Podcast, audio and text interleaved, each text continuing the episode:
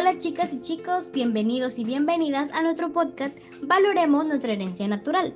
Nosotras somos un grupo conformado por Ana, Elizabeth y mi persona quien se llama Lesbani. Somos estudiantes del cuarto de secundaria de la institución educativa Jesús Maestro del distrito de Salaberry, provincia de Trujillo, región La Libertad.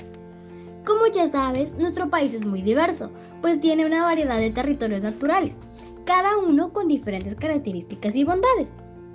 En esta oportunidad, te invitamos a conocer la Reserva Natural de Calipuy, que se encuentra ubicada en nuestra región La Libertad, del cual te brindaremos información sobre su ubicación, clima, flora, fauna, actividades que se realizan y por último acciones que nos ayuden a cuidar esa reserva natural. En primer lugar, debemos saber dónde se ubica esta reserva.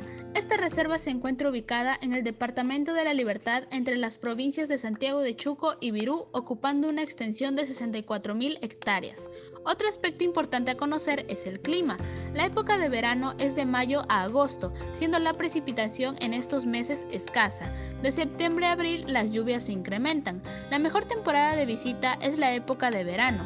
La temperatura promedio es en la parte alta de 5 grados centígrados a 18 grados centígrados y en la parte baja de 12 grados centígrados a 28 grados centígrados. Precisamente el clima hace que en este lugar exista flora principalmente semileñosa, que es la más abundante en las laderas de los cerros. Entre las especies más importantes está la puya raimondi, el ichu, el cactus, la chupaya y el trébol. Un dato curioso es que la puya raimondi fue el motivo principal para la creación de esta reserva nacional. Por otro lado, entre los principales animales que habitan tenemos a los mamíferos como el guanaco, el puma, el zorro costeño, el venado cola blanca, la vizcacha y el oso de anteojos. Asimismo, encontramos a las aves, tales como el cóndor, el loro de frente roja, la perdiz, el halcón perdiguero, el perico andino y la tórtola cordillerana. Y por último, también podemos encontrar reptiles como el jergón y el coralillo. La reserva tiene grandes perspectivas para el desarrollo de proyectos ecoturísticos, debido a las bellezas paisajísticas que alberga, donde destacan los bellos nevados de la Cordillera Blanca, sus imponentes paisajes naturales andinos, su gran riqueza en flora y fauna silvestre y las condiciones de humedad de su territorio le confiere características adecuadas para el desarrollo de actividades como por ejemplo caminatas, camping, paseo a caballo y observación de flora y fauna silvestre. Ahora que ya conoces más acerca de la Reserva Nacional de Calipuy, es momento de tomar acción para cuidarlo y protegerlo. 1. Difunde la información que ahora conoces sobre este lugar, por medio de afiches, infografías, charlas, videos, etc. 2. Aprecia la biodiversidad de la reserva y su importancia para el equilibrio del ecosistema. 3.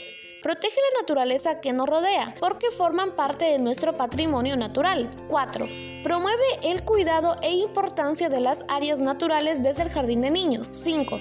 Cuando vayas a alguna de estas reservas, no cortes o pises las plantas que se encuentran en ella. Asimismo, no arrojes basura. 6.